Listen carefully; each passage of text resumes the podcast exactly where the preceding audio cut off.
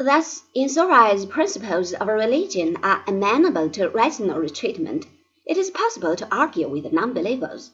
For the rest, revelation is the only way towards seeing the light. In the last analysis, Thomism does not really treat the two sources of knowledge as quite on the same footing. Somehow, it seems, faith is required before rational knowledge may be pursued. Men must believe before they can reason.